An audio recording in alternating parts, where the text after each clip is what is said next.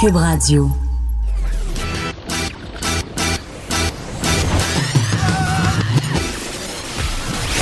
Pour elle, il n'y a jamais de mauvaise question.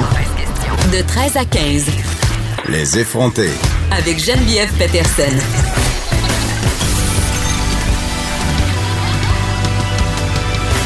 Radio.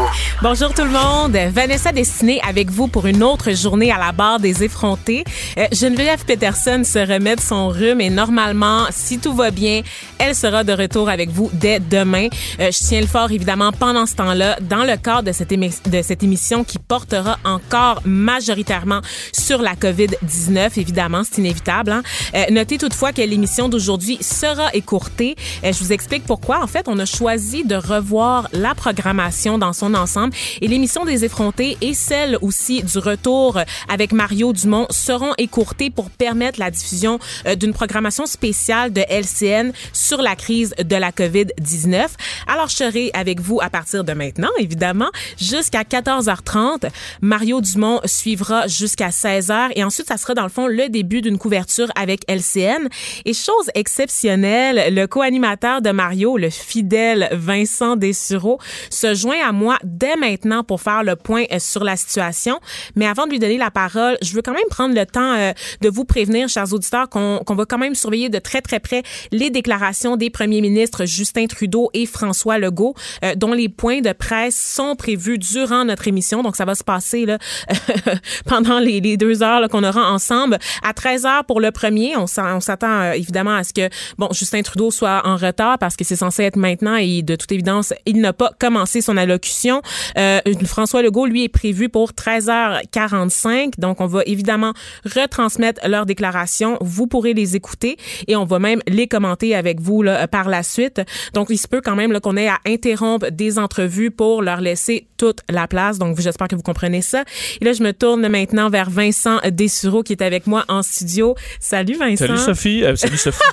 C'est mal commencé, ça. pourquoi j'ai dit Sophie? Parce que je pense à Sophie Grégoire Trudeau. Non. Parce évidemment, on se demande est-ce que euh, Justin Trudeau n'aura qu'à nous annoncer l'état de santé de, son épouse? C'est la question sur toutes les lèvres. Hein. Comment va Sophie? C'est ça. Il alors... n'est pas question des frontières ou quoi que ce soit. C'est vraiment l'état de Sophie qui nous préoccupe Parce le plus. que tu seras sûrement d'accord avec moi, Vanessa, que Là, il faut que Justin Trudeau marque un grand coup là, avec ce point de presse, un changement de ton euh, plus sérieux, surtout sur le dossier des euh, mesures fédérales euh, concernant les aéroports. C'est ça à quoi on s'attend quand même, qu'il y ait une qu'on clarifie la, la, la, le, le, nombre de, ces aéroports qui vont pouvoir recevoir des vols internationaux et que les autres seront en seront exclus. Là. Ouais. parce qu'on sait là, dans les dernières minutes commençait ce qu'on appelle cette deuxième douane. on s'entend, c'est quand même particulier que le premier ministre là, mairesse d'une ville décide à sa place là, que là, ça suffit. L'aéroport Montréal-Trudeau, euh, on devra avoir une vérification supplémentaire. Alors, on installe ce qu'on appelle cette deuxième douane, donc des euh, policiers de Montréal mhm. qui vont aller filtrer euh, les gens qui arrivent. Ben, pas les filtrer, mais les donner de l'information sur la quarantaine, les informer d'utiliser de, de, un thermomètre deux fois par jour et de, on va même éventuellement, lorsqu'on on en a fait du moins la demande au fédéral, leur donner des masques et des thermomètres pour qu'ils puissent le faire facilement à la maison. Mais c'est quand même particulier. Là. Oui. C'est incroyable. En même temps, on est dans une situation inédite dans l'ensemble du pays, mais on se serait quand même attendu à une réponse beaucoup plus robuste euh, du gouvernement fédéral, surtout lorsqu'on sait ce qui se passe ailleurs dans le monde, dans des pays qui ont des structures similaires à, aux nôtres. D'ailleurs, on apprend que les autorités au niveau euh, de l'Europe devraient restreindre les voyages en provenance d'ailleurs vers l'Europe. Donc, mhm. on peut s'attendre à ce que les vols du Canada soient interdits en Europe avant que l'inverse se produise, alors que le nombre de cas est vraiment pas le même. Oui, euh, parlons des cas justement parce que je sais que les choses bougent à chaque heure et que tu as un gros week-end, Vincent, parce que tu es vraiment sur le dossier du coronavirus. Oui. Qu'est-ce qu'on a au niveau là, des derniers chiffres qui concernent la crise? Bon, au Québec, on est à 41 cas toujours, donc on a monté deux cas euh, dans les dernières heures. Est-ce qu'on aura d'autres annonces à 13h45 euh, qui vont nous euh, modifier ce chiffre-là? On verra, mais donc deux cas d'ailleurs qui sont aux soins intensifs à Montréal. Donc on parle de 12 cas dans la région de Montréal, qui est la région la plus touchée. Pas loin, par contre, devant la Montérégie, hein, qui a quand même été une des, la, la, région la plus touchée derrière Montréal avec 9 cas.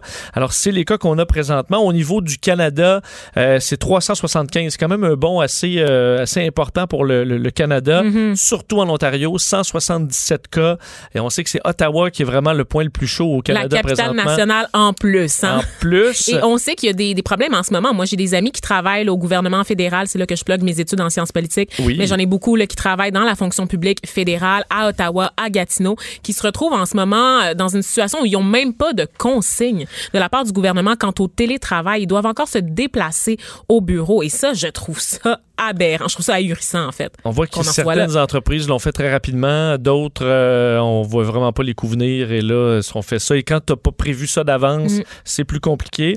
Euh, je vous rappelle que c'est toujours un seul décès, par contre, au Canada, le décès en Colombie-Britannique, euh, il y a quelques jours maintenant. Et on apprenait tantôt que le premier cas au Québec est guéri maintenant. Oui. Alors, ça montre quand même qu'il y, a- y y de l'espoir. Oui, les gens guérissent de, la On se rappelle maladie. que les taux de rémission sont très, très élevés. Ça veut pas dire qu'il faut commencer à sortir dehors là, puis laisser tomber la quarantaine. C'est pas ça que ça veut dire, là, le fait qu'il y ait une personne de guérie pour le moment. Mais on se rappelle que la majorité des personnes qui seront contaminées vont guérir du coronavirus et les, les gestes qu'on fait au quotidien, c'est pour protéger les plus vulnérables. Donc, c'est ça qu'il faut garder en tête. Exactement, en disant que euh, ce- le- quand même un, ch- un changement de, de données aussi, parce que le- le- souvent quand les gens comparaient avec la grippe, la grande différence c'est qu'on ne connaît pas ce virus-là aussi. Alors on le découvre tranquillement. D'ailleurs, l'OMS aujourd'hui disait, euh, on- ce qu'on découvre, c'est que les gens peuvent en- sont encore contagieux après la disparition des symptômes. Donc lorsqu'on se croit Ben guéri oui, du coronavirus, on ne l'est pas réellement, donc on Mhm. est encore contagieux. Alors l'OMS qui disait aujourd'hui, si vous êtes guéri du coronavirus, il faut rester enfermé pour encore deux semaines. Fait que ça, c'est un message qu'on adresse à- au seul cas guéri au Québec. Dans le fond, madame, si vous écoutez Cube Radio, là, ça Reste à la fait- maison ouais, un certain ça. temps. C'est les nouvelles Sors directives de l'OMS. Et dans le monde, 175 000 cas. Euh, c'est toujours euh, l'Europe là, qui est le point chaud avec ce- euh, l'Italie, 25 000 cas et l'Espagne, 9 500 cas. Ça a presque doublé, eux, depuis Ben vendredi.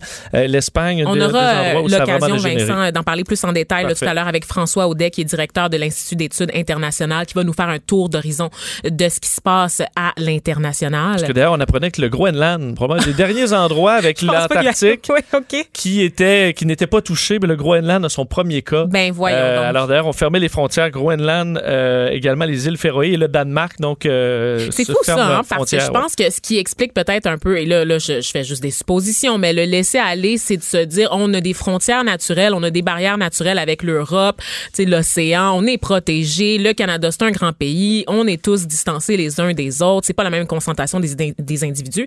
Et là, tu as un cas comme celui du Groenland, du Danemark, qui va, vraisemblablement se répandre à la population. C'est possible parce que on- à moins que tu aies un cas que tu trouvé très rapidement, mais Ben, ils ça. sont 56 000. Le- le- entre On- autres, l'Islande qui est très isolée. Ben, et voilà. dans les jeux de simulation, euh, c'est très difficile d'infecter l'Islande et ça a été très rapide dans ce cas-là, dans la réalité. Alors que si vous vous promenez euh, dans les rues près de chez vous, vous remarquez un ralentissement du, de la vie hein, parce que c'est vraiment euh, au ralenti à peu près partout. Et dans ce qui touche quand même les gens, c'est des nouvelles plus simples, mais qui ont fait réagir Saint-Hubert et Tim Horton qui annonçait aujourd'hui que la partie en salle, euh, on arrêtait pour Saint-Hubert, donc et Tim Enfin. Horton demain. Alors ce sera livraison, euh, service au volant, ça fonctionne Euh, encore, et mais là, dans moi, les salles, c'est terminé. par rapport au Tim Horton commentaire, vous avez sûrement vu passer des témoignages de gens, moi-même j'en connais dans mes amis, de gens qui se rendent au service au volant pour commander une boisson, qui donnent leur tasse réutilisable, hein, parce que l'environnement prend pas le bord parce qu'on est en train de vivre une pandémie, et qui se font dire non, non, non, non, non, non, non, on n'accepte pas ça, on touche pas à ça à cause des germes, mais qui acceptent l'argent comptant par la suite pour payer. Oui. Ça, c'est c'est spécial, pareil, hein? C'est sûr que. Quoi que de moins en moins de gens paient avec Oui. leur euh, avec l'argent comptant, mais j'espère qu'ils euh, se lavent les mains entre chaque. euh, J'ai ouï dire que les, les livreurs du Saint-Hubert, notamment, euh, n'accepteraient plus justement d'argent comptant là, parce qu'à un moment donné, ça n'a pas d'allure. Exact. Ça, Alors, ça reste euh, un, un vecteur pour transmettre la maladie. Justin Trudeau, je regarde l'écran parce qu'on est, on est, on est connecté dans le studio et il se fait toujours attendre hein, quand même. Donc, euh, Ouais, il n'est pas réputé là, pour sa ponctualité là, dans, ses dans ses points de presse jusqu'à présent. Et on verra parce que je pense que à date, euh, François Legault est assez précis dans ses Oui. points de presse. Alors on verra à 13h45.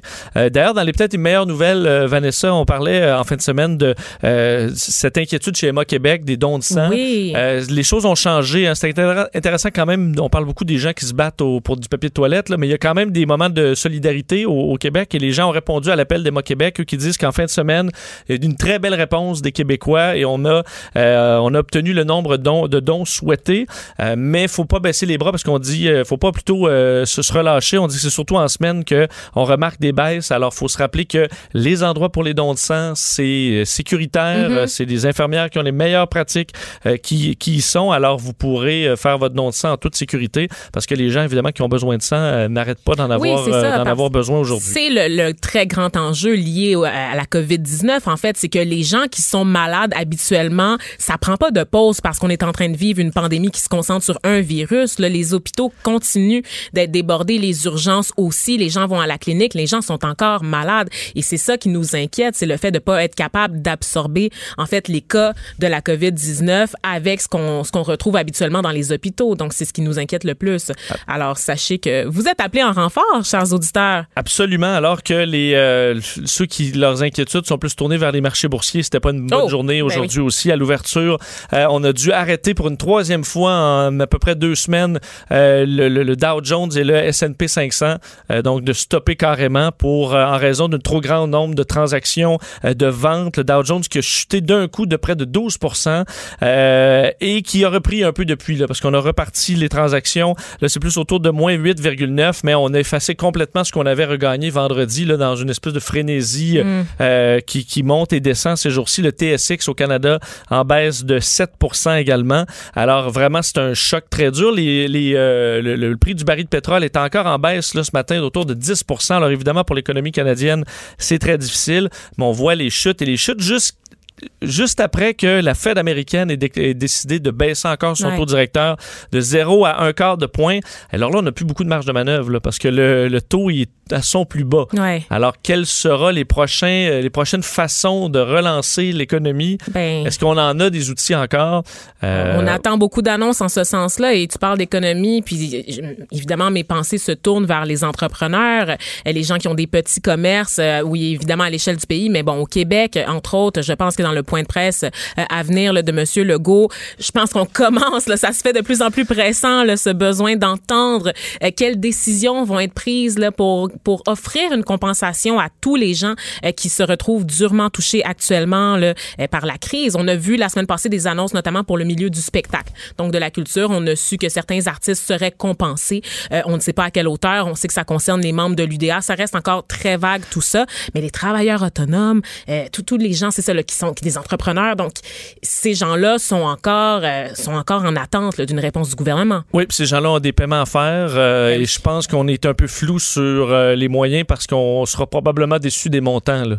Euh, J'ai pas l'impression que le gouvernement peut se permettre de payer la facture à tout le monde Ben alors non. que ses revenus vont baisser dramatiquement parce que les gens évidemment vont payer moins d'impôts, les entreprises aussi euh, euh, dans les dans les prochains mois. Alors ce sera très dur. Ceux qui sont dans les premiers disons au front de ces pertes-là, c'est les compagnies aériennes entre autres. Les compagnies aériennes, vraiment? oui, Dans ben- les pertes? ben, dans les- que- Dans les pertes ces jours-ci, c'est assez dur pour les compagnies aériennes. Ah oui, parce qu'on a l'impression d'aller voir booster les prix des billets d'avion un peu partout sur la planète Ah oui. euh, à ces pauvres gens qui essayent de quitter euh, des pays sur ordre de leur gouvernement. On aurait l'impression qu'elles sont en train de s'en mettre plein les poches, les compagnies c'est une aériennes. dernière journée d'argent avant que ce soit le, le- le- le désastre. Là, ouais. C'est ça. Alors, on comprend que oui, on a vu des billets, là, Paris-Montréal à 3000 dollars, des billets euh, Euh, vol direct. 13 000 pour un billet, voyons donc. C'est ça. Et effectivement, les prix ont monté drastiquement pour les derniers qui voulaient, qui voulaient revenir, mais euh, la plupart des grandes compagnies ont dévoilé dans les dernières heures leur prévision de réduction du nombre de vols et c'est des chiffres qui sont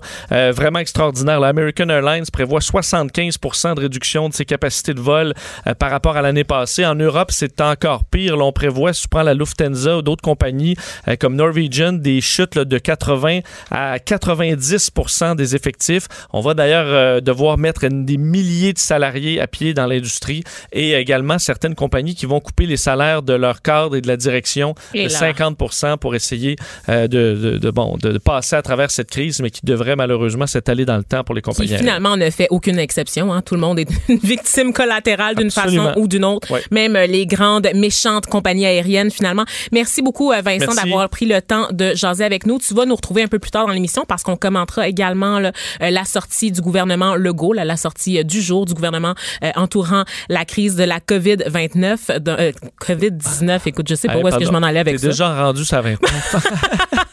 Oui, parce que c'est ça la vie maintenant. Hein? C'est les pandémies année après année. Voilà. Donc merci Vincent. Merci. Geneviève Peterson, la seule effrontée qui sait se faire aimer. Jusqu'à 15, vous écoutez Les effrontés. On attend encore euh, de voir la façon dont le gouvernement fédéral compte gérer la crise à partir de maintenant. Donc, je vous rappelle que Justin Trudeau devait prendre la parole aujourd'hui pour nous parler, dans le fond, des mesures que prendrait son gouvernement là, pour essayer de contenir euh, l'épidémie, euh, la pandémie. en ce moment, on est encore en attente, donc il ne s'est pas encore présenté là, sur le lieu de son point de presse. Donc, on va attendre la mise à jour de M. Trudeau. On va également attendre, comme je vous le disais, celle avec M. Legault, qui lui devrait prendre la parole d'ici la fin de l'heure. En attendant, on va aller faire un tour d'horizon de ce qui se passe sur la scène internationale en compagnie de François Audet, qui est directeur de l'Institut d'études internationales de Montréal. Il est au bout du fil avec nous. Bonjour François. Oui, bonjour. Salut. Donc, euh, dites-moi, vous, vous surveillez la situation de très, très près. Moi, j'aimerais bien qu'on commence avec la Chine, euh, qui est un peu le ground zero de la crise actuelle. En, termes de chiffres, euh, est-ce que ça, ça va en Chine? Est-ce que ça se stabilise tranquillement? Ben écoutez, euh, c'est très difficile à dire. Mm. Euh, euh, le, scientifique en moi vous dirait que les données qu'on reçoit depuis quelques semaines de la Chine ne sont pas valables. ben, Pourquoi? Oui, tout simplement que la, Chine a probablement, et là je suis en hypothèse, décidé d'arrêter de faire des tests pour éviter d'alarmer la population davantage. Cela ayant étant dit, ce qu'on constate sur le terrain avec beaucoup d'observateurs c'est qu'il y a effectivement une diminution euh, importante des cas. Il y a effectivement une amélioration de la situation sur le terrain, euh, effectivement, euh, et c'est dû évidemment à des mesures drastiques, voire même imposées presque militairement par le gouvernement pour arrêter le, contexte d'épidémie. Alors, le, fameux 80 000 qu'on voit depuis plusieurs semaines, plus ou moins un cas ne tient pas la route, juste Compte tenu de la taille de la population, c'est ça. Donc, on sait que le gouvernement chinois n'est pas reconnu pour sa transparence. Dites-moi, est-ce que je pense qu'on est rendu là au niveau de la Chine, c'est pas juste une question de ménager la population. Il y a une question d'image aussi. Donc, euh, la, Chine qui, jusqu'à présent, vit très mal avec euh, le fait d'avoir été euh, le berceau de la crise qu'on connaît aujourd'hui.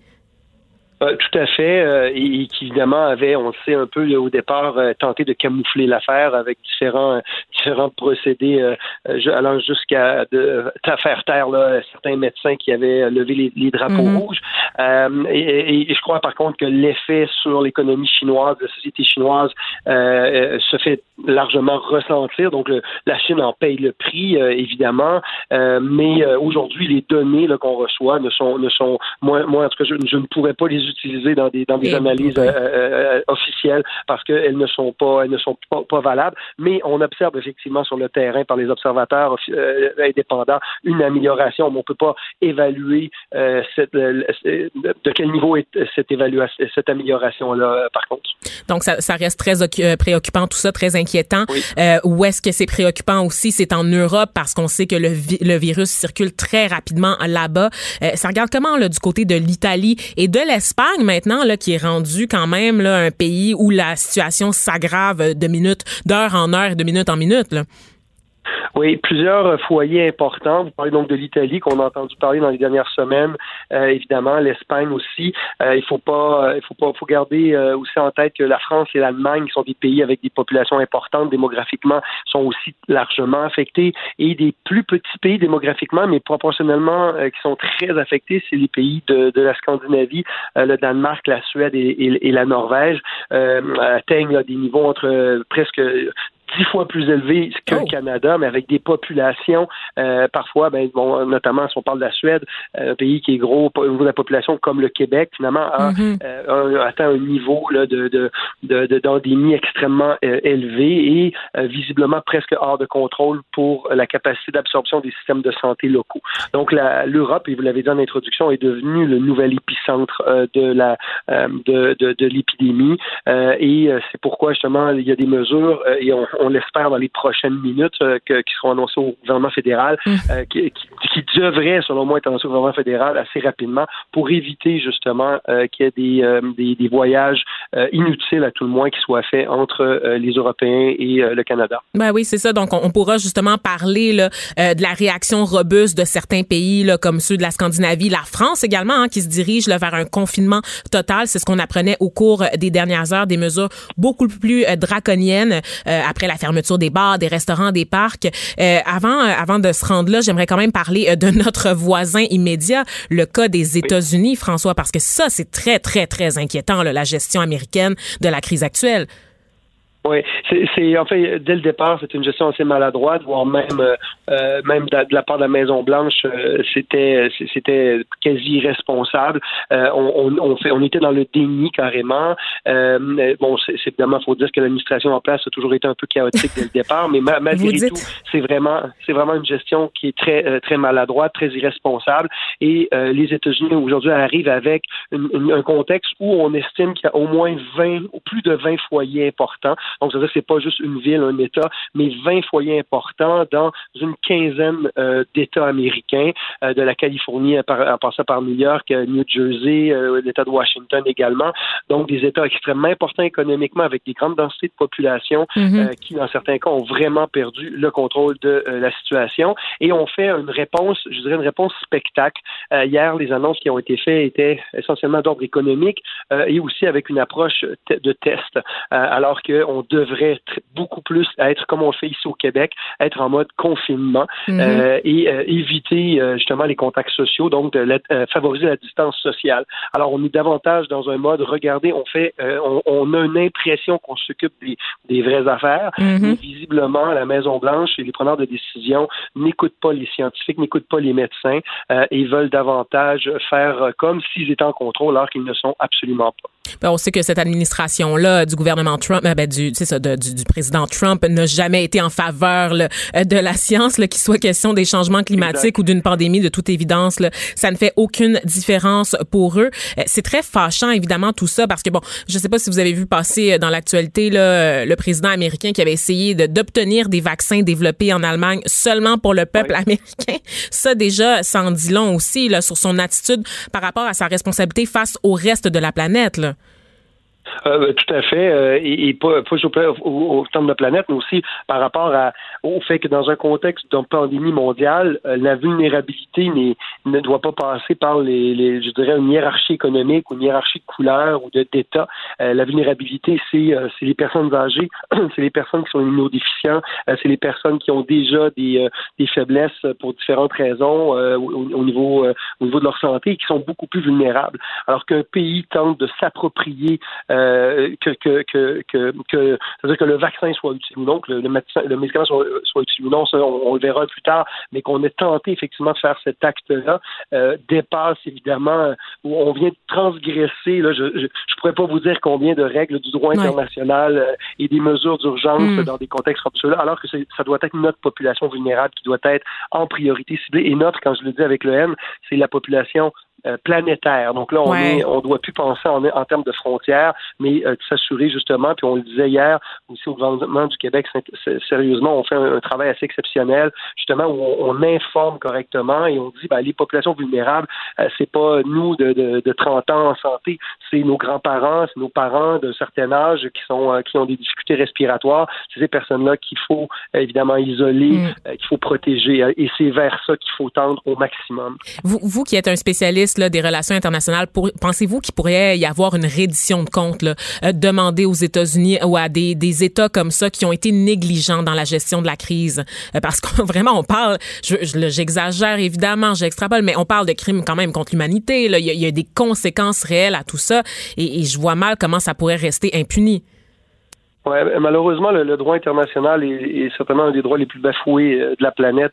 Donc, je, compterais, euh, et là, je vous parle Pas juste par les États voyous, en fait, c'est ça. c'est ça qu'il faut retenir. Voilà, je, ne compterais pas, malheureusement, là-dessus. Par contre, là où on va voir des changements de posture, c'est certainement dans des bouleversements politiques domestiques euh, où des populations, ici ou ailleurs, exigeront par la suite une, une, reddition de compte sur la manière dont le, dossier a été traité, avec ou sans négligence et la négligence, c'est quoi? C'est pas prendre les mesures qu'il faut au temps voulu malgré une information qui était connue. Donc, en date d'aujourd'hui, il y a des faits, la science nous dit des choses, il faut l'écouter. Ici, les politiciens, les directeurs d'entreprise, les propriétaires d'entreprise, les directeurs d'organisation ne prennent pas ces décisions-là ceux-là doivent être tenus responsables. Et c'est ça qu'il faut garder en tête. Ça, c'est une jurisprudence qui s'appelle le duty of care, qui est bien connue partout dans le monde, où les employeurs, n'importe qui, gouvernement, entreprises privées, organisations internationales, etc., doivent absolument informer euh, leurs leur, leur, euh, employés des contextes dans lesquels ils travaillent euh, et prendre des décisions pour protéger leur santé et leur sécurité. S'ils mm. ne le font pas sur la base d'intérêts économiques égoïstes ou de dire bah ça va briser nos contrats, ça va briser, ça va briser notre chaîne de valeur, ça va diminuer nos revenus, euh, à ce moment-là, ils peuvent être tenus comme étant responsables de négligence parce que c'est comme si, au sens de la loi, vous alliez à 120 km/h, sachant que vous savez que c'est à 100 km/h et la limite. Vous ne pouvez pas nier, vous ne saviez pas. Et aujourd'hui, avec tout ce qu'on a comme information en temps réel, on ne peut pas ne pas savoir ce qui se passe dans le monde actuellement. J'espère que Vincent Goudzo euh, vous écoute en ce moment. Euh, je reviens au cas des États-Unis. Je disais tout à l'heure que c'est très fâchant parce que, bon, évidemment, ce qui se passe de l'autre côté de la frontière va avoir des répercussions sur nous. C'est inévitable à cause, à cause justement des frontières terrestres qu'on partage avec ce pays-là. Euh, parlons du Canada.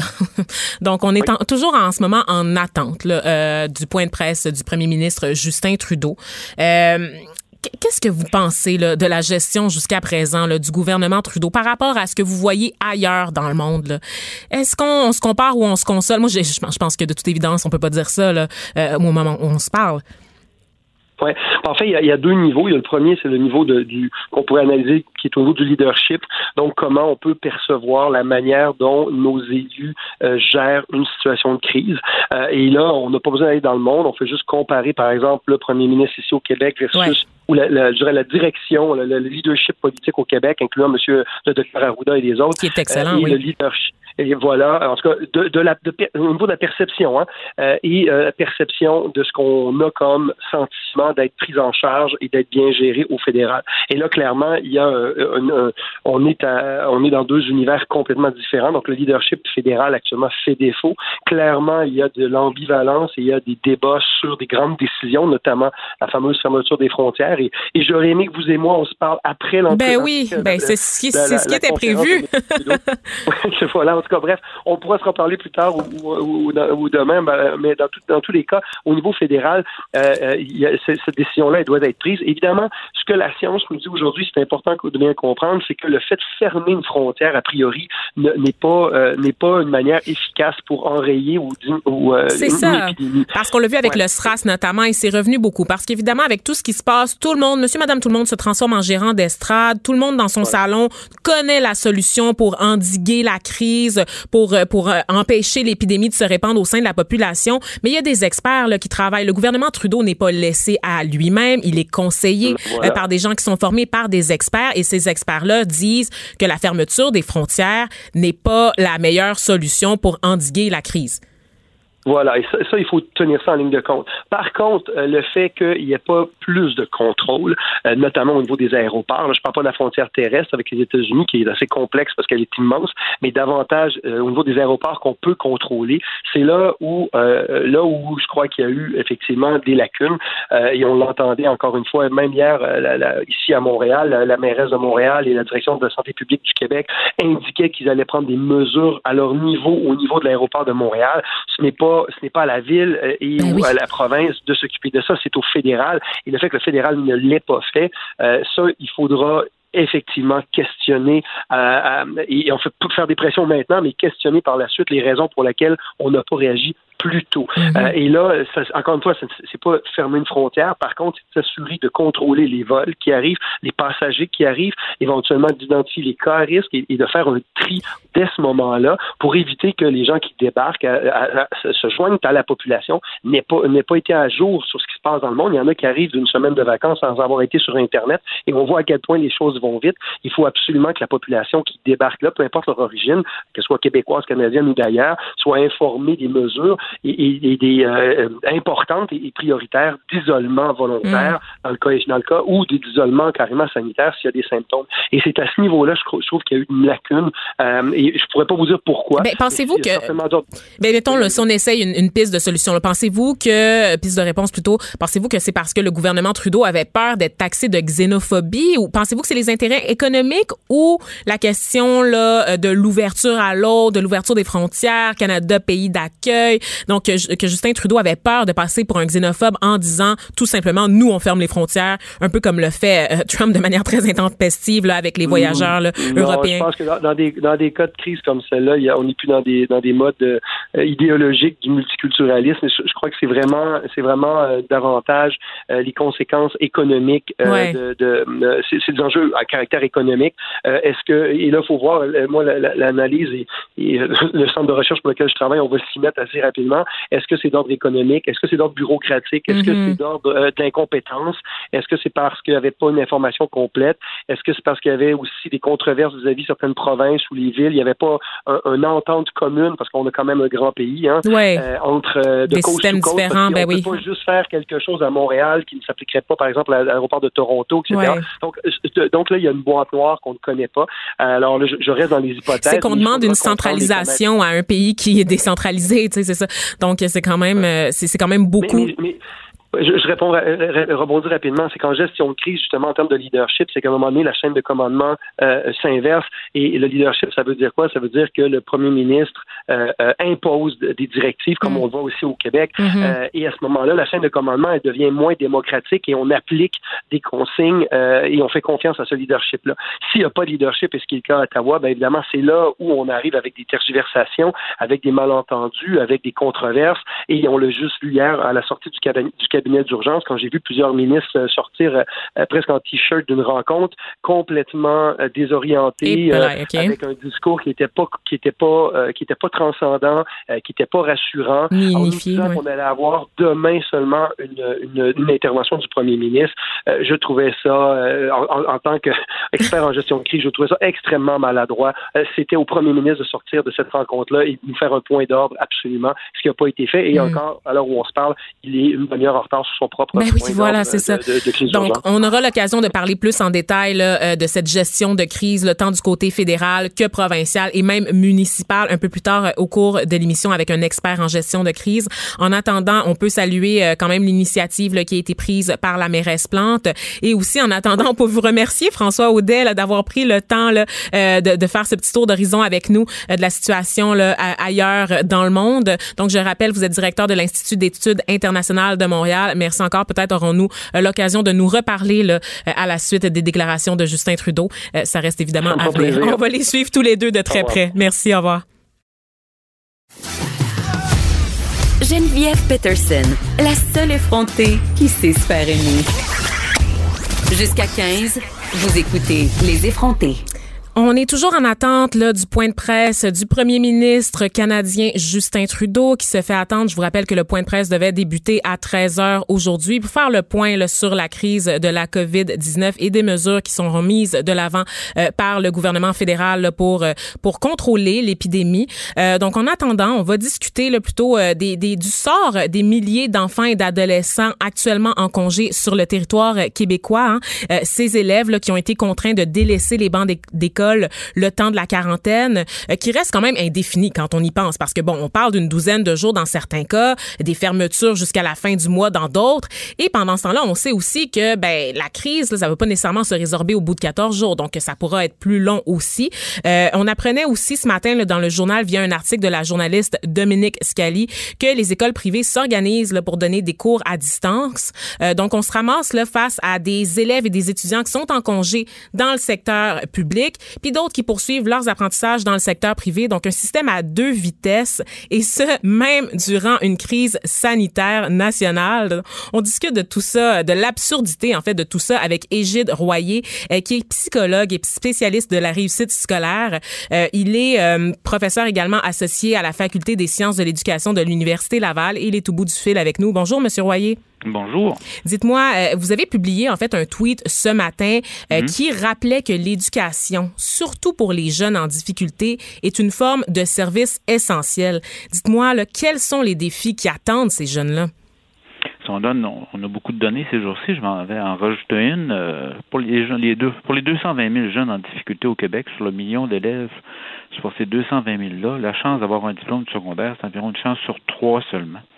Donc, pour les deux prochaines semaines, cette semaine et la semaine prochaine, que l'école arrête pendant deux semaines, éventuellement, je pense pas que ça a un impact majeur. Néanmoins, on est en droit de penser que l'école, euh, que la, tout ce qui touche la fréquentation scolaire va être suspendu pour plus longtemps que deux semaines. Mm. Et dans ce cas, dans ce contexte-là, c'est le moment de commencer à préparer ou à se préparer pour être en mesure d'offrir au minimum, les services minimaux, là, au minimum pour les jeunes qui présentent des difficultés d'adaptation d'apprentissage, une certaine forme de suivi, particulièrement au primaire. Donc, moi, enseignant ou enseignante de quatrième année, je sais que j'ai quatre, cinq jeunes dans ma classe qui sont plus fragiles hmm. ou qui sont plus vulnérables. Si on, si on s'absente, de l'école pendant trois semaines, un mois, un mois et demi, ces jeunes-là risquent davantage de, développer des retards que ceux qui vont très bien, qui sont déjà toujours en avance ou qui apprennent facilement.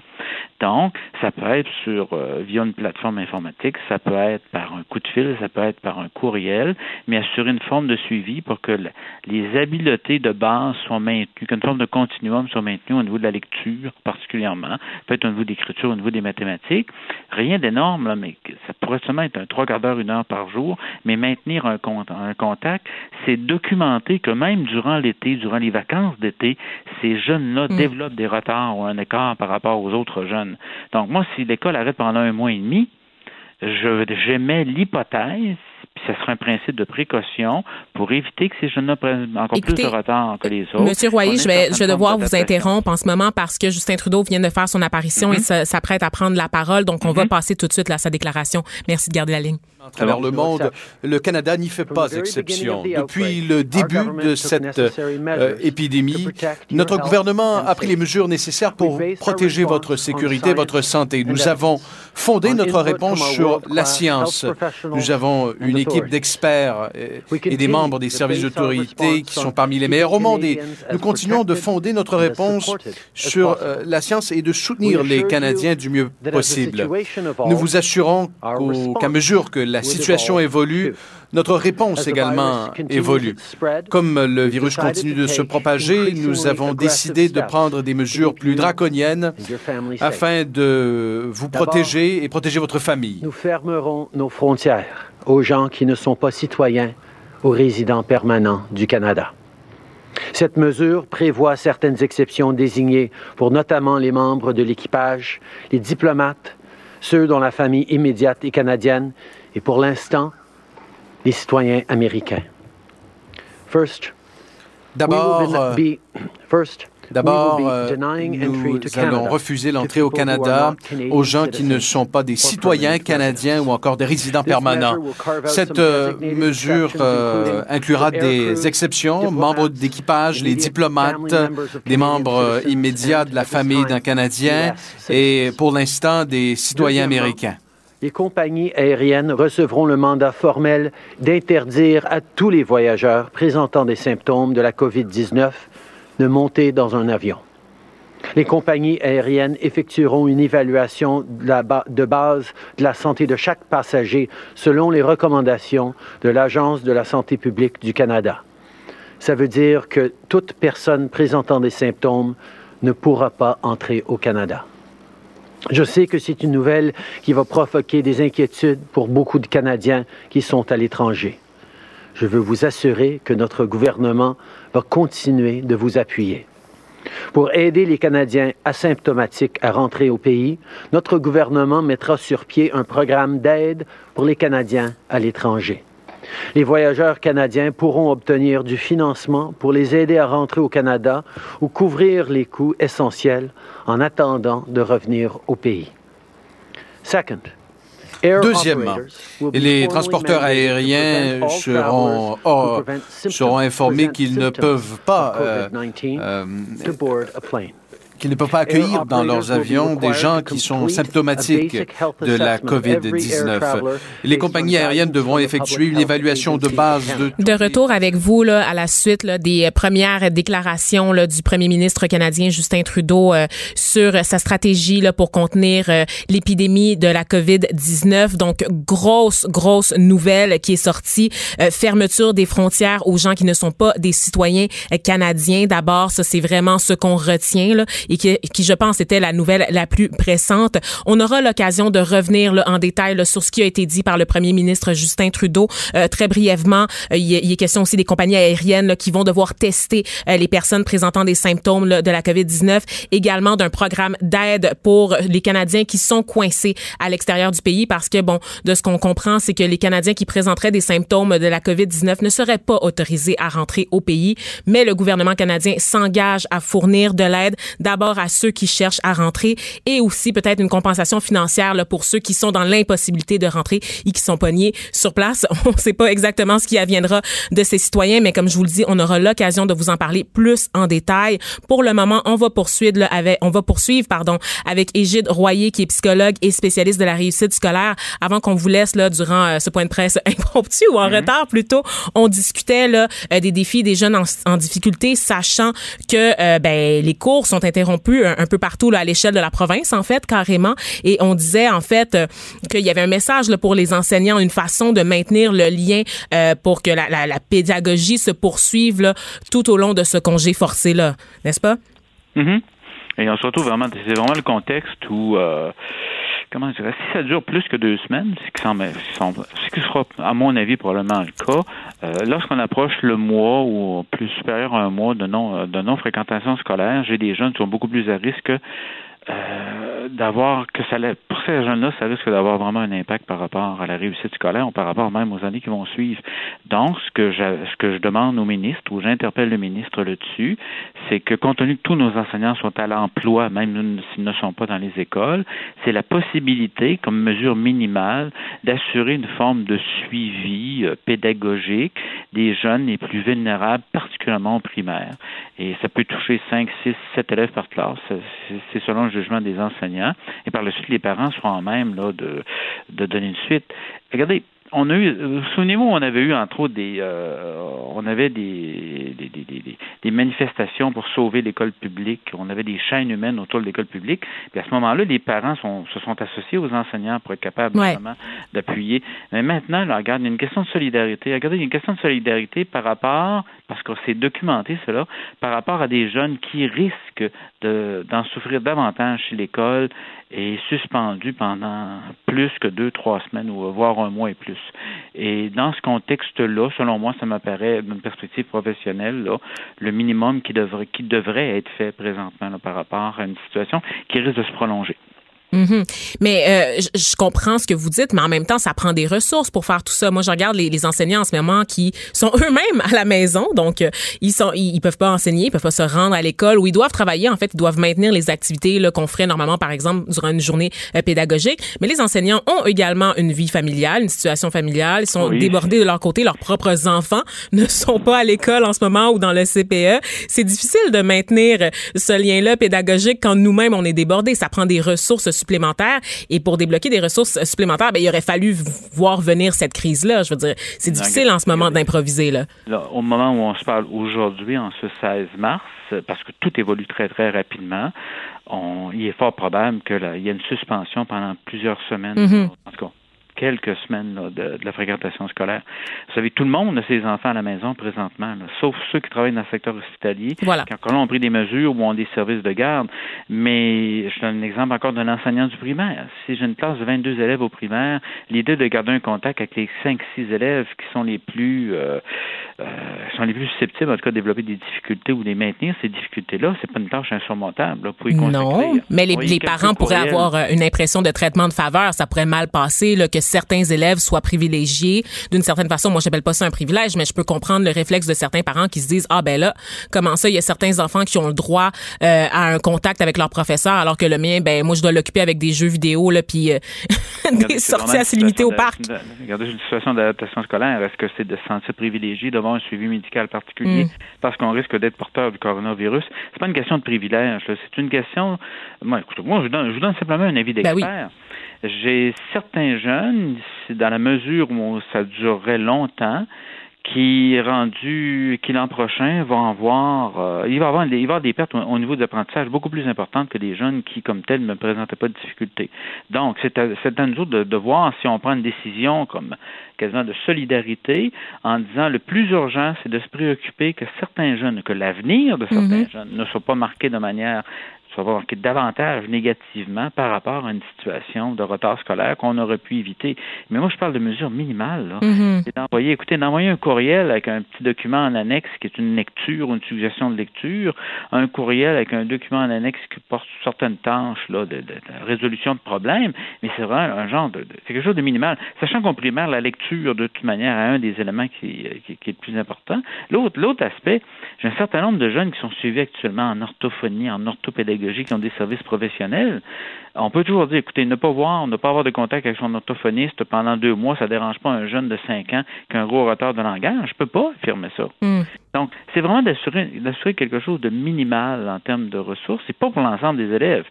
C'est, écoutez, le petit bonhomme qui a un retard de lecture de deux ans, là, présentement, qui est en quatrième année primaire, si des parents disent, écoutez, c'est pas juste, le mien, le mien va à l'école aussi, il va très bien, mais pourquoi que celui qui a deux ans de retard en lecture aura une attention particulière de son enseignante? Écoutez, j'attends de pied ferme tout parent qui aurait ce type d'affirmation-là. L'avertissement est lancé. Mais là, on a parlé euh, des, des, enfants à problème, mais on s'entend que c'est tous les élèves qui vont être pénalisés d'une façon ou d'une autre là, par ce report là, des activités scolaires. Donc, euh, justement, là, normalement, écoutez, on a eu la crise du verre-là, on, a eu, on a eu le SRAS il y a quelques années. Mm-hmm. La crise du verre-là, on a eu des, même des conflits syndicaux qui, quelquefois, ont privé les écoles d'un certain nombre de jours. Euh, et on eu même, euh, même au niveau, même au niveau collégial, on a vu le, les carrés rouges. J'ai jamais vu une année scolaire remise en question au Québec. On finit toujours par faire des ajustements puis aller au plus urgent au niveau des apprentissages. Mais lorsque vous enlevez sur 180 jours de classe, imaginez que vous en enlevez, je sais pas, mais 30, 40, je ne sais pas ce qui va arriver là. Euh, vous faites les réajustements pour aller au plus important. Vous avez des jeunes qui avaient déjà, qui possèdent déjà, euh, qui avaient déjà atteint la majorité des objectifs là, mais pour certains qui tiraient véritablement de l'arrière, ça peut risque de poser un problème. Donc il n'y a pas de, a pas de remise en cause de la de l'année scolaire. Vous savez que tout le monde va s'ajuster, y compris les cégeps. Je pense à ceux qui sont en cinquième secondaire, il va y avoir des ajustements là, qui vont se faire. Mais ces ajustements-là risquent d'être plus critiques pour les jeunes dont on vient de parler.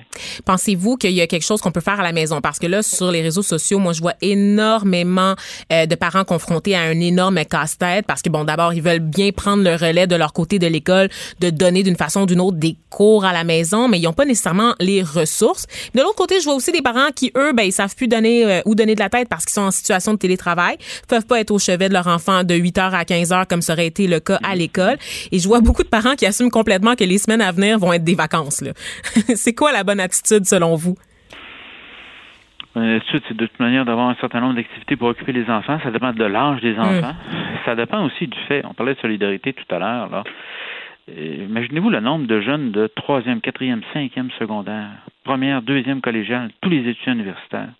Quand on parle de solidarité, c'est la possibilité de faire appel aussi à ces jeunes-là pour offrir des services de garde ou animer certaines activités. Oui, mais ben, il y a des groupes Facebook mm déjà qui se sont créés et qui sont fort inspirants moi, je, suis grand-père douze fois de mon côté, j'en ai plusieurs petits-enfants, et là, on se retrouve même dans la situation où les plus âgés, à 14, 15 ans, commencent à assurer une forme de, d'encadrement ou de, d'être capable de prendre soin des plus jeunes, mais ça peut être par rapport à d'autres familles aussi. Non, écoutez, c'est une, question, c'est une situation d'urgence, qui est absolument, on n'a jamais exceptionnel, ben oui. Et, pensez-vous que juste pour vous dire que au niveau de la santé fondamentale, mais il ne faudra pas tomber non plus dans le piège en disant, écoute, on va manquer X semaines de classe, ça n'a pas d'impact, ça n'a pas d'importance. Moi, je veux témoigner à titre d'expert que ça a un impact par rapport à, ça risque d'avoir un impact par rapport aux jeunes les plus vulnérables au niveau des apprentissages. Hmm. Mais moi, j'aimerais vous euh, vous parler en fait de la situation euh, qui se passe en Alberta parce que là, je sais pas si vous avez vu passer cette nouvelle là qui est énorme. Euh, la province qui a carrément décidé d'annuler le reste de l'année scolaire. Donc les enfants qui sont actuellement, ben c'est ça, à l'école, vont passer immédiatement à l'année suivante lors de la rentrée de l'automne 2020. Puis les élèves de 12e année, donc qui seraient en secondaire 5, un peu notre équivalent, obtiennent automatiquement leur diplôme. Qu'est-ce que vous pensez de ça? Regardez, Radio-Canada m'a demandé tout à l'heure que je donne une entrevue à toutes les, dans toutes les provinces demain matin, séparément, une province après l'autre, concernant la question de la réussite scolaire. Quand je serai rendu à l'Alberta, si j'ai un petit bonhomme qui, euh, justement, est en troisième année, puis un niveau de lecture de fin de, fin de première année, qui a beaucoup de difficultés, de dire automatiquement, mon grand, tu t'en vas en quatrième année l'an prochain, là, on, peut jaser tous les deux puis dire qu'il va avoir, il y a vraiment des problèmes à l'horizon. Donc, euh, je tiendrai sensiblement le même discours en disant peut-être que la majorité des jeunes ne posera pas de problème, mais il y a un certain nombre de jeunes pour lesquels ça risque de modifier. Euh, je me suis retrouvé automatiquement avec beaucoup de retard dans une année supérieure, ce qui a complètement changé la possibilité que j'avais de réussir au primaire ou même de ben réussir oui, Mais même pour un enfant euh, qui n'a pas de problème d'apprentissage, je veux dire, il manque des apprentissages. Là, à la fin de l'année, il y a quelque chose qu'on ne fait pas. On est juste en mars, là, ils sont censés être à l'école jusqu'en ah. juin une forme d'uniformité, ce qui fait que vous, vous enseignez en quatrième année, vous arrivez un paquet, vous arrivez un groupe d'enfants qui ont manqué trois, ont manqué trois mois, quatre mois de leur troisième année, vous êtes l'enseignant des quatrièmes l'an prochain, vous allez vous réajuster en disant, écoutez, écoutez les amis, là, ce qu'on va faire en septembre, c'est peut-être des choses essentielles qu'on n'a pas eu le temps ou l'occasion de faire le printemps dernier. Ouais, ben j'espère quand même que le système d'éducation en Alberta est un peu mieux structuré que le nôtre parce que déjà ici euh, les professeurs en ont plein les bras donc je pense pas que ça serait une ah situation qu'on pourrait vivre au Québec certains enseignants en ont plein les bras. Pourquoi je vous dis ça? C'est que hmm. présentement, j'ai des écoles privées, des écoles à projet particulier et j'ai les écoles ordinaires. Il y a une sélection puis un tamisage de meilleurs élèves qui se font vers les deux premiers niveaux que je viens de mentionner. Ce qui fait que si vous enseignez en ski-études, là, en première secondaire, vous n'avez pas la même tâche que d'enseigner en sixième année dans une école en milieu défavorisé à Montréal. C'est vrai. C'est totalement différent. Donc ça, les enseignants ont des tâches impossibles dans plusieurs milieux scolaires. Et dans les autres provinces, on se retrouve dans un contexte où je pense entre autres en Ontario, au Nouveau-Brunswick, où je vais assez souvent, ils ont une euh, ils ont un modèle inclusif. L'ensemble des jeunes se retrouvent en classe ordinaire. En Ontario, je pense qu'on a seulement 6% d'écoles privées et les écoles publiques sont des écoles publiques inclusives. Tout le mm. monde va à la même école. Donc là, c'est la, la tâche est beaucoup mieux balancée. Mais vous avez raison que dans certaines situations, ça compte tenu du tamisage du système à trois ou même à quatre vitesses ben Québec, c'est un autre problème. C'est un autre problème, effectivement. Et selon vous, qu'est-ce qui est à surveiller au cours des prochaines semaines? Parce que, bon, évidemment, euh, je pense qu'on n'a pas le choix d'être d'accord avec les mesures de confinement, la quarantaine imposée mmh. par le gouvernement Legault. Mais croyez-vous qu'il aurait pu agir autrement ou de manière plus concertée avec le milieu? Parce que peut-être qu'évidemment, dans l'urgence, euh, on pouvait pas s'assurer qu'un mot d'ordre serait le même d'une commission scolaire à l'autre. Commission scolaire qui, on le rappelle, sont en voie de disparition mmh. aussi, mmh. avec les décisions qui ont été prises euh, euh, récemment. Euh, donc, pensez-vous là qu'il faudrait qu'on s'assoie avec les, les, membres du milieu pour discuter d'une stratégie pour les mois à venir? Oui, ça va prendre des lignes directrices du, ministre. Là, là, on a été au plus urgent comme, comme, comme province, c'est correct. Mais là, envisageant, au moment où on se parle, on est la première journée d'un congé forcé de deux semaines. Mais au moment où on se parle, aussitôt qu'on on serait mieux de se préparer au fait que ça pourrait durer plus que deux semaines. Voilà, oui. Donc, et moi, comme ministre, je peux donner quelques directives. Mm. Écoutez, on a déjà allé aux profs là, qui couvrent l'ensemble de la province. Donc, si, les, si, euh, si moi, ministre de l'Éducation, je m'entends avec les enseignants pour avoir certaines mesures, certaines mesures qui vont pouvoir être appuyées en plus par Alloprof pour qui la, Alloprof pour qui la plateforme fonctionne bien présentement. Donc, il y a moyen de faire de quoi assez rapidement. Mais je comprends qu'il fallait aller au plus urgent. Mais une fois qu'on a dit ça, si on envisage un mois de mars, allez donc voir un mois d'avril sans école, euh, ça implique qu'il faudra déjà commencer à se préparer si, pour être capable, si jamais on devient confronté à cette réalité-là. Hum. Et même à long terme, en fait, parce que quand même cette crise-là, c'est quand même un plaidoyer en faveur de l'enseignement à distance, là, involontairement, euh, parce qu'on regarde ce qui se passe, on voit comment justement le privé est capable de, de, retomber sur ses pattes plus rapidement que le réseau public euh, en offrant de l'enseignement à distance. C'est des investissements que ça va prendre là, dans les années à venir de la part du gouvernement du Québec là, pour doter ces institutions d'un système qui nous permet de faire ça, tu sais. Cette situation de crise-là, cette situation exceptionnelle au niveau de la santé, va amener des changements profonds sur certaines manières de fonctionner, que ce soit mm. au niveau de la santé, là, on voit déjà la télémédecine qui est en train de se développer rapidement, mais que ce soit au niveau de, ça peut être, ça va être aussi au niveau de l'enseignement. Il y a des, il y a des choses qui ne seront jamais plus pareilles exactement, et un certain nombre de choses sur lesquelles on fait très bien et qu'on devra garder par la suite. Ouais. Donc merci euh, Égide Royer, là, très éclairant votre point de vue, c'est cet appel lancé là, euh, pour euh, les étudiants, les élèves plutôt en difficulté, mais aussi pour mm-hmm. l'ensemble des, des mm-hmm. enfants du Québec, on le rappelle, mais avec une attention particulière. Là, j'ai bien compris quand même le mm-hmm. point de votre message. Donc je le rappelle, vous, je le rappelle, pardon, vous êtes psychologue et spécialiste de la réussite scolaire, c'est beaucoup de S, tout ça, professeur associé à la faculté des sciences de l'éducation de Laval. Merci d'avoir pris le temps de jaser avec nous. Plaisir. Au revoir. Les effronter. Avec Geneviève Peterson. Les vrais enjeux, les vraies questions. Vous écoutez. Les effronter. Le risque de contracter le virus. COVID-19. Je vous avais dit euh, plus tôt aujourd'hui en introduction qu'on devrait, euh, qu'on avait revu la programmation de Cube Radio. Ben, on revoit en fait la structure même de l'émission euh, des effrontés en ce moment parce que tout ne s'est pas passé exactement comme prévu, notamment à cause du premier ministre Justin Trudeau là, qui, qui a commencé là, sa conférence de presse beaucoup plus tard que prévu, donc une trentaine de minutes de retard qu'il accusait au moment de faire ses premières déclarations là, sur la stratégie de son gouvernement pour contenir la crise actuelle entourant la COVID-19. donc évidemment, on était censé également entendre euh, la conférence de presse euh, du gouvernement Legault, du premier ministre François Legault euh, au provincial, qui était prévue pour 1h45. Vous comprenez que comme la conférence de presse avec Justin Trudeau est en cours, le premier ministre québécois a vraisemblablement choisi de repousser ses propres déclarations parce qu'évidemment, il doit surveiller ce qui se dit du côté du fédéral. Donc, en attendant, on va essayer de faire le point sur la situation, de discuter de ce qui a été dit par Justin Trudeau parce qu'on l'attendait, ce point de presse-là. Et je retrouve Vincent Dessureau. Je vous l'avais dit qu'il serait de retour avec nous pour parler là, des annonces parce que vraiment, ça commençait à presser. La pression montait beaucoup sur le gouvernement Trudeau là, en lien avec la fermeture des frontières notamment. Oui, même euh, de l'exaspération alors qu'on attendait euh, de minute en minute parce qu'il y a énormément de, de, délais. Je comprends qu'il y avait une conférence euh, téléphonique avec les, ses, ses, homologues du G7. Hmm. Est-ce que ça a été plus long? Mais là, il fallait qu'il devait s'adresser aux Canadiens. Je pense que ça urgeait. Je pense que Trump l'a retenu. Là. C'est ben, ça. mais là, très longtemps. Je pense que on ne devait pas faire attendre trop les Canadiens, je pense, parce que beaucoup étaient exaspérés. Et voilà qu'il arrive quand même avec des, euh, des, des, nouvelles. Des mesures concrètes, là. Oui, mesures concrètes. On annonce donc la fermeture de, des frontières, euh, de la frontière canadienne, donc euh, à tous les voyageurs qui ne sont pas des citoyens canadiens ou des résidents permanents. Certaines exceptions, par contre, donc les citoyens américains et les diplomates, donc qui ne sont pas affectés, affectés par cette mesure. alors, quelques exceptions, mais sinon, c'est une fermeture. Il faut comprendre quand même que les Américains, c'est euh, c'est une exception quand même d'envergure. Ben oui, considérant euh, qu'ils ont de la misère à gérer la crise sur leur territoire en ce moment, je sais pas si on voulait vraiment de cette exception-là. C'est pour ça, euh, Justin Trudeau a quand même expliqué que... Qu'il y avait d'autres mesures. Oui, et que les, on surveillait quand même la situation avec les Américains. C'était très important. On avait une longue relation et que les Américains allaient continuer d'être admis. Je vais vous faire entendre donc ben le, cœur de son point de presse. C'est les trois points majeurs qui touchent la frontière et les aéroports. On peut écouter le premier ministre. Nous fermerons nos frontières aux gens qui ne sont pas citoyens ou résidents permanents du Canada. Cette mesure prévoit certaines exceptions désignées pour notamment les membres de l'équipage, les diplomates, ceux dont la famille immédiate est canadienne et pour l'instant, les citoyens américains. Les compagnies aériennes recevront le mandat formel d'interdire à tous les voyageurs présentant des symptômes de la COVID-19 de monter dans un avion. Les compagnies aériennes effectueront une évaluation de, base de la santé de chaque passager selon les recommandations de l'Agence de la santé publique du Canada.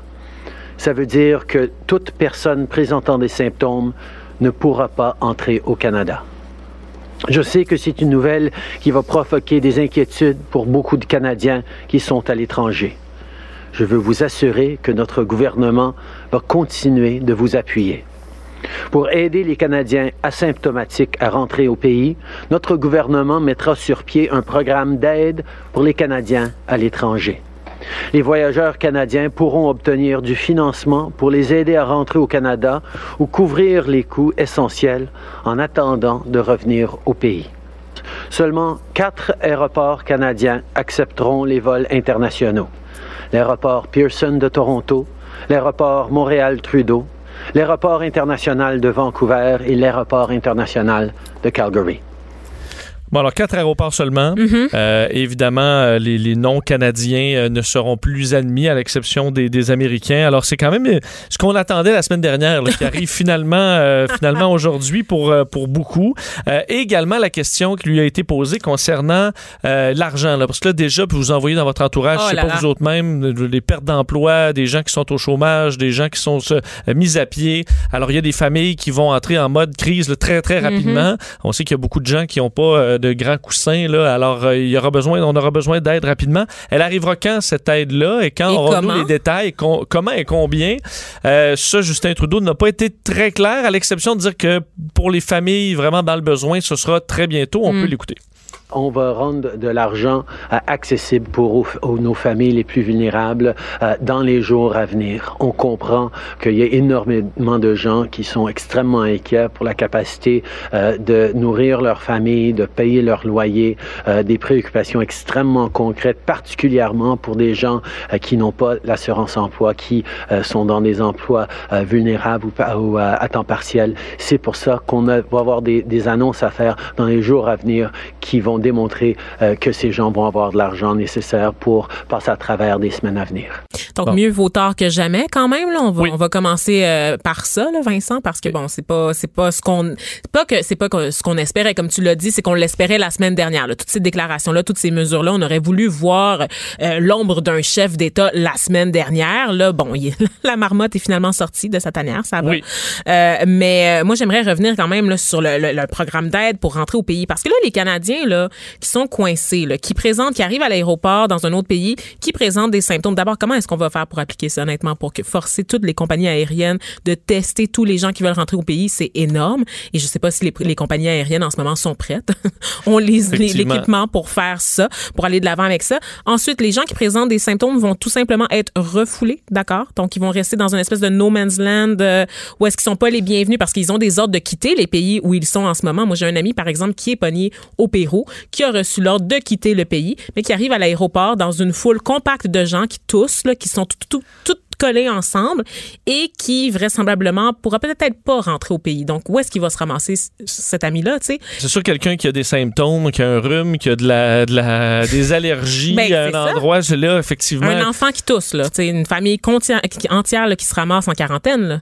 On risque d'en... Et là, tu te refais refuser du, de rester dans le pays. Ça commence à être compliqué. En même temps, là, c'est, c'est une crise où, là, je- ceux qui n'ont pas pensé revenir encore aujourd'hui, c'est que là, il- Ouais. là, le, le pays est en train, le monde est en train de se refermer sur lui-même. C'est le temps, là, c'est pas le temps de partir en vacances. C'est pas nécessairement Ça leur commence à être clair. Il y a des gens qui, qui avaient... pe- tu sais, On riait, on faisait des blagues. là. Moi, j'en faisais énormément de blagues sur le coronavirus là, euh, jusqu'en, jusqu'à la fin février. Tu sais. On savait pas que la situation escaladerait autant, aussi rapidement. Donc, il y a des gens qui sont partis, qui ont pris un billet d'avion, qui comptaient revenir cette semaine ou la semaine prochaine et qui, là, se retrouvent euh, confrontés à des prix qui explosent un peu partout, qui se retrouvent confrontés à des avions qui sont déjà pleins de toute façon, donc qui sont laissés un peu à eux-mêmes. Oui, C'est quoique pas- souvent les places vont être libérées par des touristes qui ne prennent pas l'avion eux. Mm.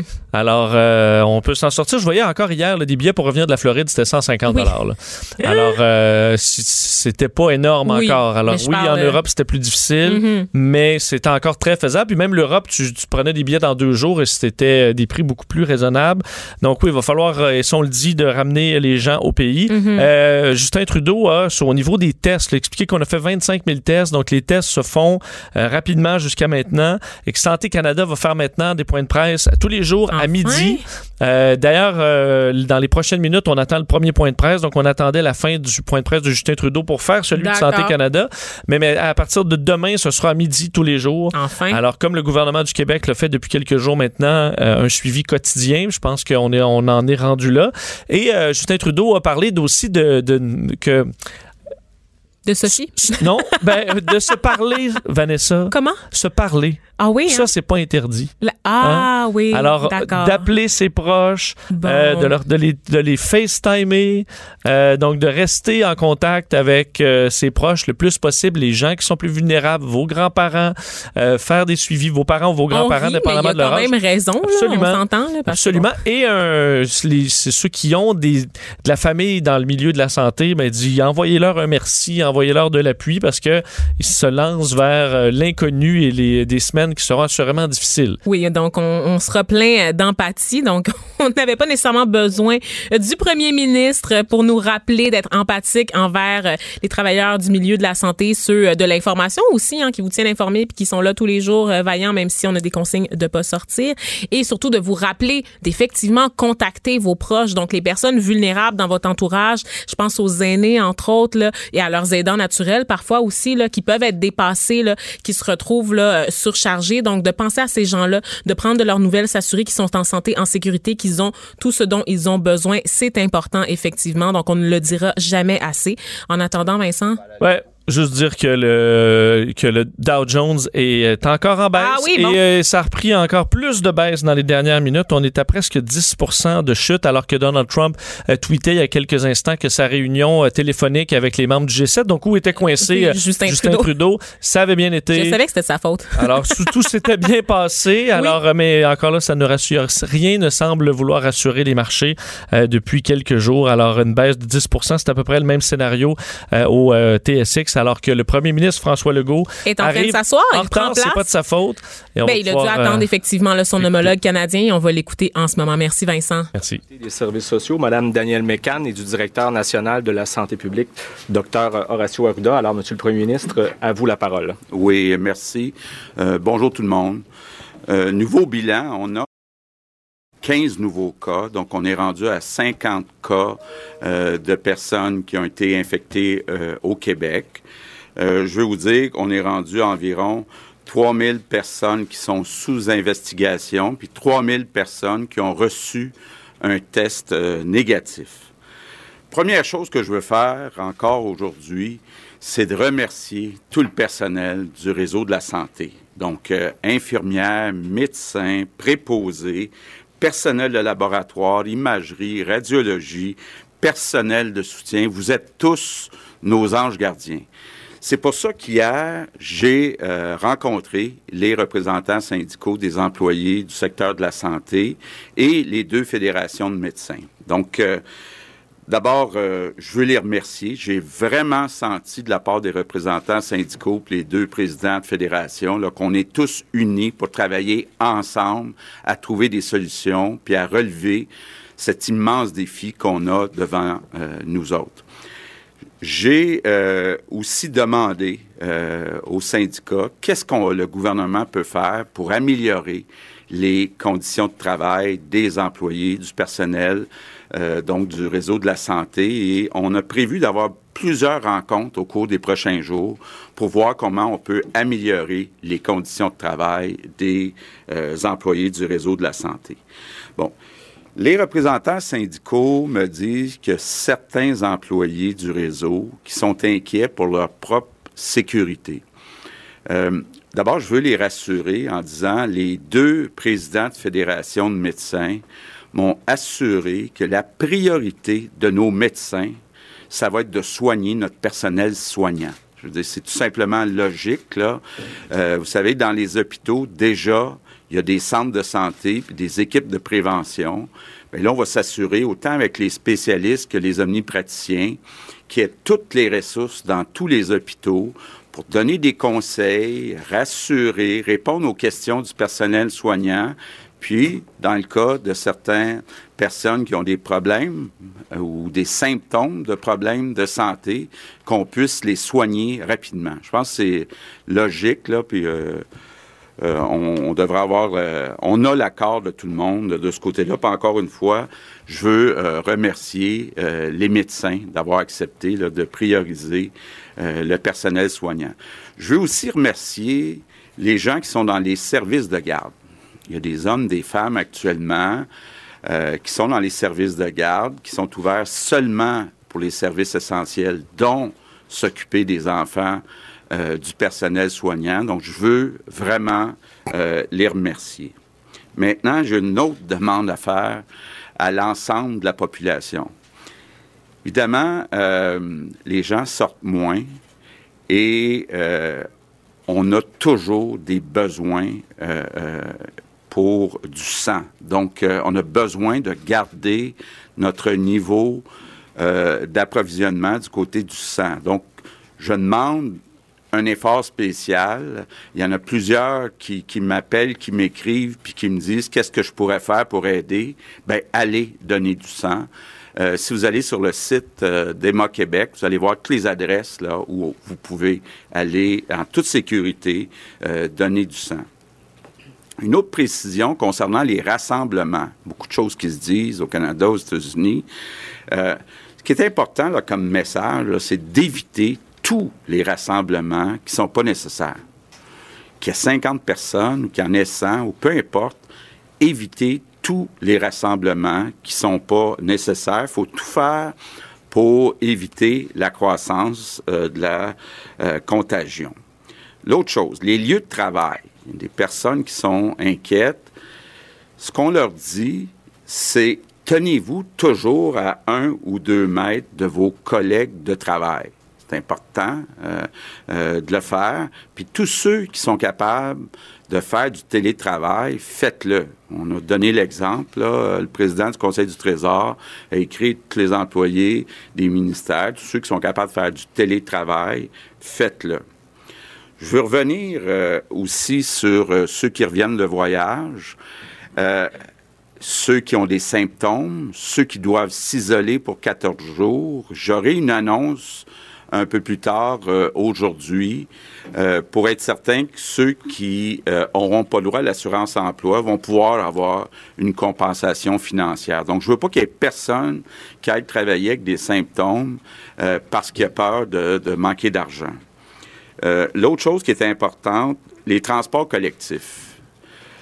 Actuellement, là, on le voit partout, entre autres dans le métro de Montréal, il y a beaucoup moins de monde, incluant aux heures de pointe. Donc, il n'y a pas d'inquiétude à y avoir et euh, c'est important de les laisser euh, ouverts.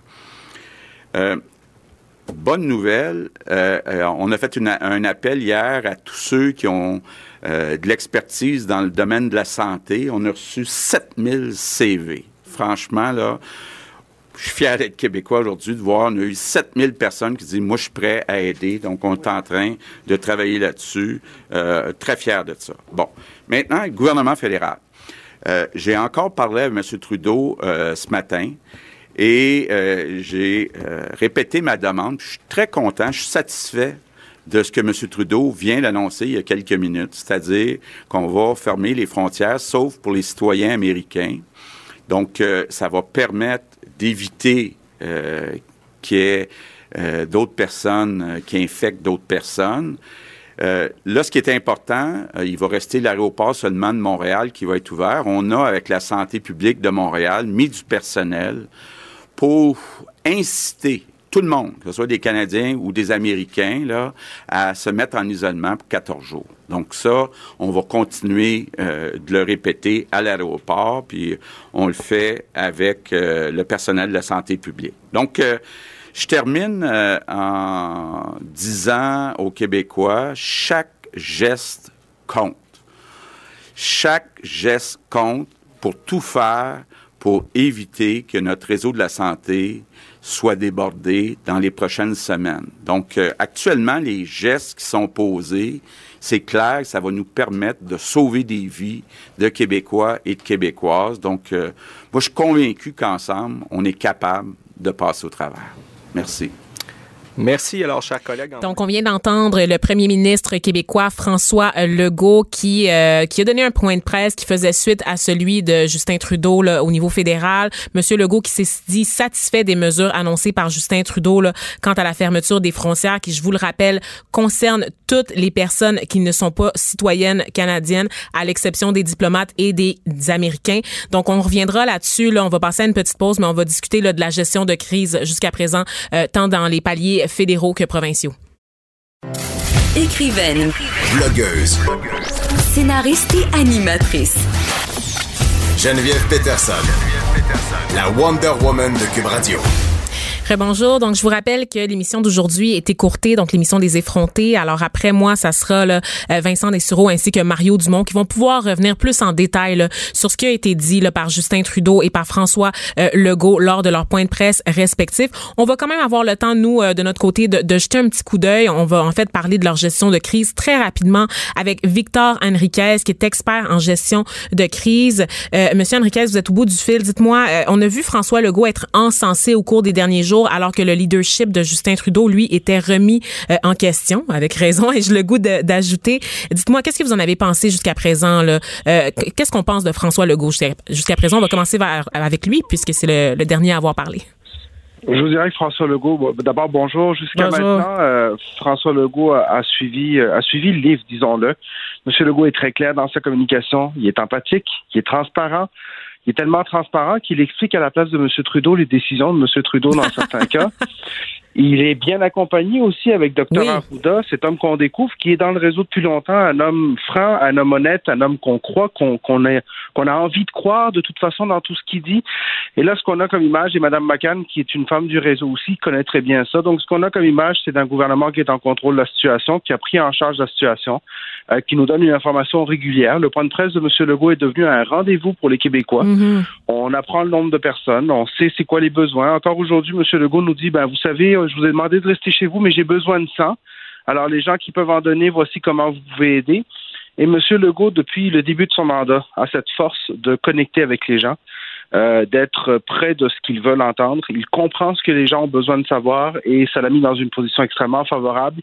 Jusqu'à maintenant, M. Legault, euh, dans cette position-là, est en position de buteur. Bien entendu, euh, maintenant, il faudra maintenir le rythme et les attentes des citoyens sont grandes. Alors, nous, verrons, comment ces ministres aussi maintiennent le rythme, comment est-ce qu'ils s'assurent que toute son équipe euh, atteigne les standards de qualité auxquels il a habitué les Québécois dans les derniers jours, mais je pense que c'est un sans faute dans le cas du premier ministre Legault. Et dans le cas euh, de Justin Trudeau, là, moi, j'ai l'impression que le, cabinet du premier ministre s'essouffle, euh, que le premier ministre est fatigué, parce qu'il faut rappeler quand même qu'en janvier, on a, eu, un risque de troisième guerre mondiale avec un avion, avec des Canadiens dedans qui a été abattu. En février, on a eu la crise avec la Première Nation Wet'suwet'en puis le blocus ferroviaire. Et là, maintenant, on a le coronavirus. Le gouvernement Trudeau semble n'avoir connu aucun répit jusqu'à présent et ça semble se refléter dans, dans sa façon de gérer la crise jusqu'à présent. Ils sont dépassés. Oui, je pense que oui. Puis faut, il, y a, trois choses. Sans vouloir lui donner de circonstances atténuantes, parce que je suis ben entièrement d'accord avec vous. Ils sont euh, à ce moment-ci, ils sont à la remorque. Mais je vous dirais, il y a trois choses. La première, rappelons-nous que la nature même de cette crise, qui est une crise de santé publique, amène le gouvernement provincial à être en première ligne et le gouvernement fédéral à être en deuxième ligne. Mm. Ça, c'est la première chose. La deuxième chose, c'est que dans le cas de M. Trudeau, il y a eu un changement entre Justin Trudeau qui était euh, le premier jour qui a fait l'annonce du 1 milliard il y a quelques jours, et le lendemain, sa femme est malade, il doit rester en isolement. Imaginez si François Legault devait être à distance. Il n'aurait pas Dr Arruda à ses côtés, il ne pourrait pas faire les points de presse quotidiens comme il les fait. Donc c'est sûr que ça rend la communication plus difficile. Mm. Euh, je vous dirais qu'il y, a donc des circonstances qui nous permettent d'expliquer en partie la situation. Mais le gros problème du gouvernement Trudeau est le suivant. Dans le cas du gouvernement Trudeau, on n'explique pas ses décisions. Lorsque dans les derniers jours, le gouvernement Trudeau disait nous ne sommes pas encore rendus à fermer les frontières, plusieurs rumeurs sortaient. Est-ce que c'est parce qu'on veut que les Canadiens rentrent au pays, ce qui est tout à fait justifié? Est-ce qu'il y a des raisons économiques? Est-ce qu'on peut les expliquer? Donc, on faisait des suppositions au lieu d'avoir la véritable information. Mhm. Monsieur Legault ne fait jamais ça. Monsieur Legault nous explique les choses. Monsieur Trudeau et son gouvernement ont de la misère à nous expliquer les choses de façon claire, de façon, euh, de façon facile à comprendre, vulgarisée. Et ça amène à ce que, dans le fond, on a l'impression qu'il ne veut pas prendre de décision. Ça lui avait déjà été reproché. Ça fait, on dirait, de l'amateurisme. Mhm.